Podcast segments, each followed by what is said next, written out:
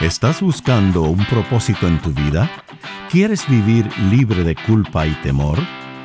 Bienvenidos a Conéctate a la Vida, donde te ofrecemos al Jesús auténtico, la única fuente de gracia y amor. Y aquí está Elizabeth Talbot con Gustavo Squarson. Hola, ¿cómo están? Bienvenido a nuestro programa de hoy. Mi nombre es Gustavo Squarson. Y yo soy Elizabeth Talbot. Y queremos darle una bienvenida a este programa que estamos estudiando biografías, personajes que tuvieron encuentros y situaciones especiales y que aprendieron a confiar que Dios tenía, ¿qué cosa? Un propósito para ellos en, su vida. Por eso hemos llamado esta serie Elegidos, ¿no? Muy bien, y si ellos fueron elegidos, que fueron hombres con pasiones iguales que la nuestra. Sí, nosotros también hemos sido elegidos para, para decirle a otros del Evangelio, para hablarles de Jesús, para darle eh, amor, para darle compasión. O sea que todos hemos sido elegidos y permitimos que Dios haga el propósito. Así que levanta tu rostro, mira al cielo y dices, soy un elegido de, Dios, para hacer algo diferente. Muy bien. Y vamos, eh, eh, hemos tenido toda una... ¿Qué, pasó? No, que boca grande. no hablar de alguien que tiene una boca grande. ¿Sí? no, no, no, sabía lo que pasaba. Vamos a hablar de Pedro, que tenía una boca grande. Por eso, por eso Gustavo hizo ese ruido. Pero antes que Gustavo haga el ruido, que no lo hagas de vuelta porque me pegaste un susto, es que Dios, eh, eh, Jesús realmente eligió a los discípulos. No es que los discípulos le eligieron a él, sino que él, él dice en Juan 15, 16, yo os elegí a vosotros. Y no vosotros a mí. Así que ¿por qué Jesús eligió gente tan, este, digamos... Eh, que nosotros no hubiéramos, elegido. no hubiéramos buscado otro tipo de característica de, estudios o de lo que sea. Sin embargo, Dios utiliza a este tipo de personas para enseñarnos, evidentemente, algo, ¿no? Sí. Y, nos enseña que en realidad eh, la gente elegida por Dios era gente eh, común y silvestre, como decimos en Argentina, gente quizás... normal, ¿no Normal o un poquito ordinario en algunos aspectos. Sí, sí, sí, con mucho que pulir. Sí, y Dios este, les mostraba una gracia extraordinaria y se les cambiaba la vida, se les cambiaba el propósito. Y en el caso de Pedro, él tuvo grandes fracasos. Así que una de las preguntas que vamos mm. a preguntar hoy es, ¿Puede Dios elegirme para estar en su servicio, para utilizarme de alguna forma si he tenido un gran fracaso en mi vida? Bueno, yo creo que Dios te puede utilizar solamente si has tenido un fracaso. Uh, eso es una, verdad bien, bien fuerte, ¿eh? ¿eh? Sí, porque después de los fracasos uno queda completamente vacío a merced de lo que la gracia puede hacer. Y cuando la gracia entra pura y sin ningún tipo de mezcla humana, el efecto es extraordinario. Sí, pues ya, ya no te tomas más crédito por nada de lo que hagas, pues ya sabes que no mereces nada. Y, y, yo creo que todos, este, Dios nos va a dar una oportunidad de llegar así al piso, digamos, ¿no? Claro, claro, claro. Para encontrarnos con, directamente con nuestro propio Dios, ¿no? El de los, nuestros padres o de y si Dios no me da la oportunidad, yo me la busco, ¿viste? Porque como buen cabezón que soy, como buen cabezadura, todos cometemos errores y todos, yo creo que todos, todos los que estamos escuchando y hablando, en algún momento experimentamos un fracaso. Un fracaso. Y, y, en este caso vamos a hablar de Pedro, que fue el ruido ese raro que hizo Gustavo, que no sabemos lo que era, porque Pedro tenía la boca grande, él tenía todas las respuestas. Cuando Jesús hacía una pregunta, levantaba la mano. Él, eh, eh, el, tipo de persona que no te dejaba ni siquiera hacer la pregunta y ya estaba, ¡ah, yo, yo, yo, yo, yo! Sí. Sí, sí, exacto, exacto. Y en, este caso, eh, bueno, eh, se llamaba Simón. En ah, realidad. Ok, claro, este, claro. Es el nombre original, ¿no? Sí, y, en griego es eh, Petros, piedra, en arameo era Cefas y tenemos los tres nombres en el Nuevo Testamento. muy bien. Y entonces este, Jesús lo llamaba Simón cuando lo reprendía como era que era su nombre anterior, ¿no? Ah, y, claro. y, Pedro cuando lo, elogiaba. Así, que, cuando él quería... Sí, Simón. Simón, ¿no es cierto? como cuando llamas a tu hijo por el segundo nombre, ¿viste? A tu hijo cuando mi esposa me llama. cuando viene, no, Gustavo David, uy, oh, ya, ya, ya, tronaste, tronaste, estamos en problema. Entonces Pedro era también pescador, como muchos de los otros discípulos, de, de una ciudad llamada Bethsaida. ¿Qué este, significa? Eh, casas de peces. O sea que evidentemente era una familia bastante apoderada económicamente. Por lo menos tenían algunos barcos porque uno de ellos este, pidió a Jesús para utilizarlo. Claro, claro, Para hablar de ahí, eh, propietario de barca, de casa. Este, hemos eh, recientemente vuelto de Israel y, este, conocimos la casa de la suegra de Pedro donde Jesús hizo el milagro. que estaba enfrente de la sinagoga donde ah. Jesús salió y, la, ayudó ese sábado y después le servía. No sé si te acordás. Ah, sí, sí, claro, que la, conocimos, fue muy emocionante. Era- era- y fuimos a, a la sinagoga y a la casa de la suegra de Pedro. Así que era un hombre de acción, hablaba primero, pensaba después, como Siempre. algunos políticos que se me vienen en mente. Y entonces este, resulta Bueno. que, eh, pero era un líder nato, de alguna forma. Lo, lo seguían los discípulos porque, bueno, porque era un hombre de armas a tomar y bueno, Su característica, ¿no es cierto?, de emprendedor, de entusiasta, ¿no?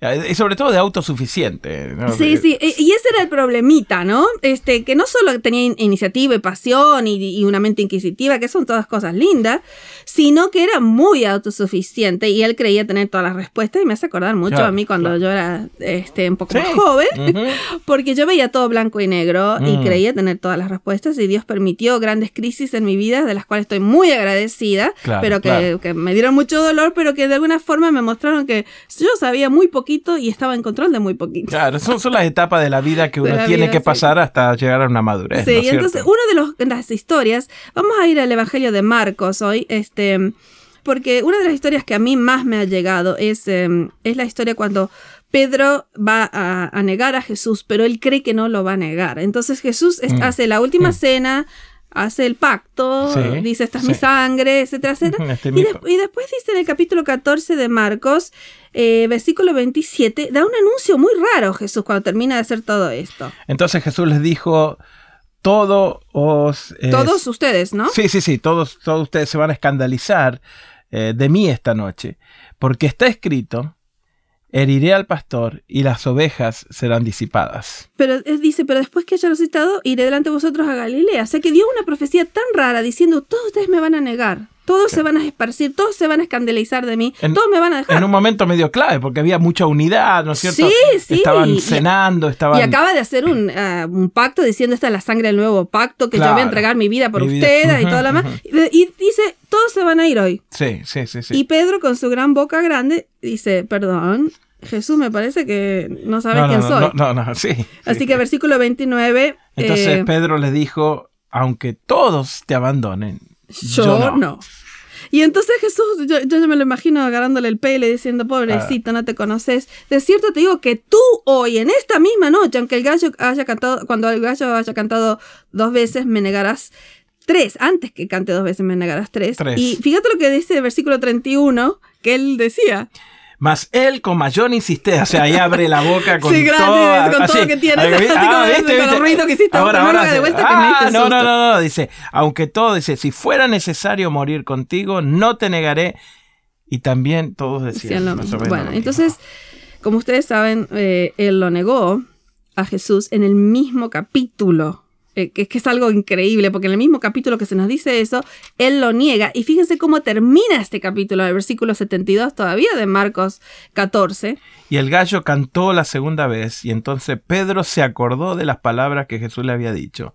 Antes que el gallo cantara dos veces, me negarás tres. Y pensando en esto, Lloraba. mm, Así que imagínate a Pedro, el de la boca grande, llorando con un gran fracaso, este, eh, con, con todo la autosuficiencia por el piso. claro, claro. diciendo ya no califico, Dios nunca me va a llamar, nunca más voy a poder hacer nada. Ya, este- este es el final de mi relación con, él, ¿no es Jesús, cierto? sí, por De- supuesto. Es- Claro, es-. Él, él creía, no había entendido la magnitud de la gracia de Dios. Porque inclusive la palabra, el, el- el hecho de llorar para un hombre de esta magnitud Sí, no habrá sido no, algo sí, sí, fácil, sí, sí, ¿no? sí, sí, era Habría ya sido un, fin. que- un quebrantamiento Incre- emocional total. increíble, Sí, ¿no? sí, sí.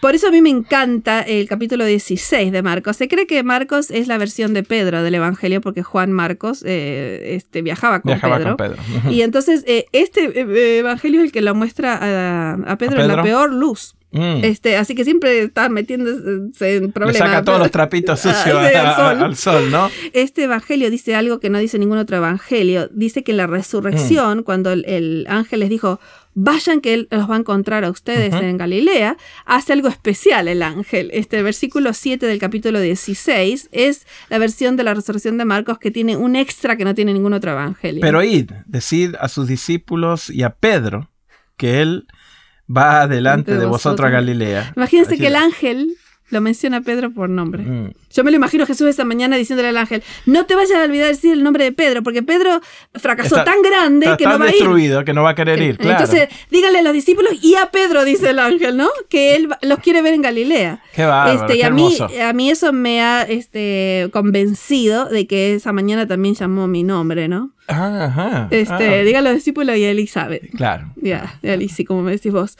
Este, por, entonces la pregunta es, ¿puede Dios utilizarnos en su servicio después de un gran fracaso? Tú dijiste que solo te puede utilizar grandemente si has tenido algún fracaso. Digo así, no, no, no, no como una, un categórico, sino porque sé que todos hemos fracasado, mínimo, grande, chiquito, en algún momento de nuestra vida. Ujú. Y que lo grande o lo chiquito lo hace la magnitud del enemigo que lo pone en la cabeza. Exacto. Entonces, viste, porque cualquiera. todos, todos eh, eh, no hemos llegado a la... eh, estamos fuera, destituidos de la gloria de Dios porque no merecemos Claro. la, la salvación. Y Dios dice, perfecto, ahora que entendiste eso, puedes agarrar la tomar las nue- buenas nuevas de que yo he hecho por ti lo que tú no y puedes cuanto hacer. más entienda que ha sido un fracaso, más grande va a ser la bendición y la gracia y la manera en que Dios te va a utilizar. Ay, ¿sabes cómo llama Max Lucado ese, ese principio? a ver, ¿cómo? Lo llama el 747, ¿viste? Como el avión de Sí, 747. ajá.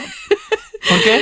Porque en Lucas 7:47 dice que el que cree que fue perdonado poco, ama poco. Y, el que se da cuenta que Dios le ha perdonado mucho, ama mucho. Pero es una realidad Sí, increíble. pero es lindo el 747 porque es Lucas Sí, 7:47. pero es precioso, ahora me lo voy a acordar, pero es, increíble. Sí, sí, Porque sí. cuando vos pasaste por un momento y vos ves la gracia de Dios, viste, no- es imposible que vuelvas a la vida a vivirla igual. No, nunca. ¿no? Y, nunca. y es imposible que trates a las personas de la misma manera, porque el que es perdonado mucho, mucho perdona y entiende lo que es la gracia y el amor. Y me parece que Pedro se transforma en se ese, transforma en ese momento. en ese, en ese tipo de gente, ¿no? inclus- Inclusive este, tenemos eh, la restauración que hizo Jesús de Pedro este, al ministerio encima, no solamente utilizarlo. No, no En- solamente eh, emocional, sí, sino que lo sí, pone sí. en un lugar específico. Exacto. Entonces en Juan capítulo 21, aunque no tenemos tiempo de leerlo todo, en los versículos 15 al 19 es cuando Jesús le pregunta tres veces a Pedro, este Simón, hijo de Jonás,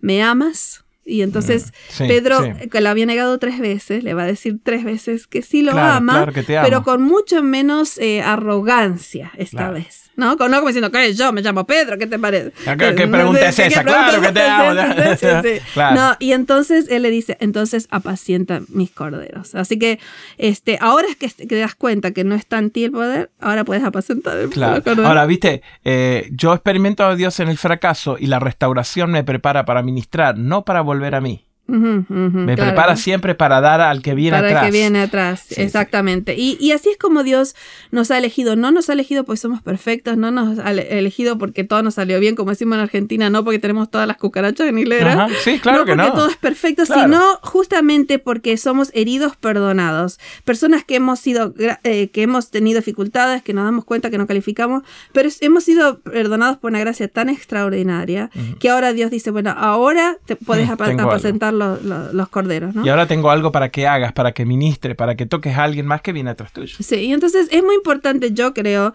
entender, no sé cuántos de ustedes que nos están escuchando se les ha colapsado el mundo, ¿no? Que se les cayó todo encima y dicen, bueno, ya Dios no me puede utilizar, me pasó Mm. Claro. esto, me metí en esto.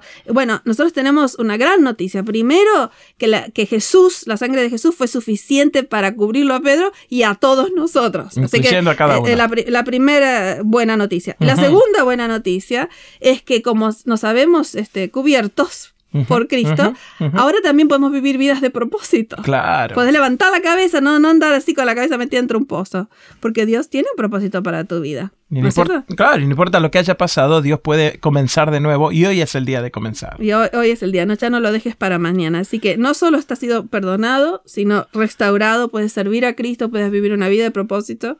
Y acuérdate que no importa cuán lejos te hayas ido, cuanto más te sabes perdonado, tanto más vas a amar a Dios y a tu prójimo. Así que esperamos que esto te traiga mucha esperanza, confianza y propósito en tu vida.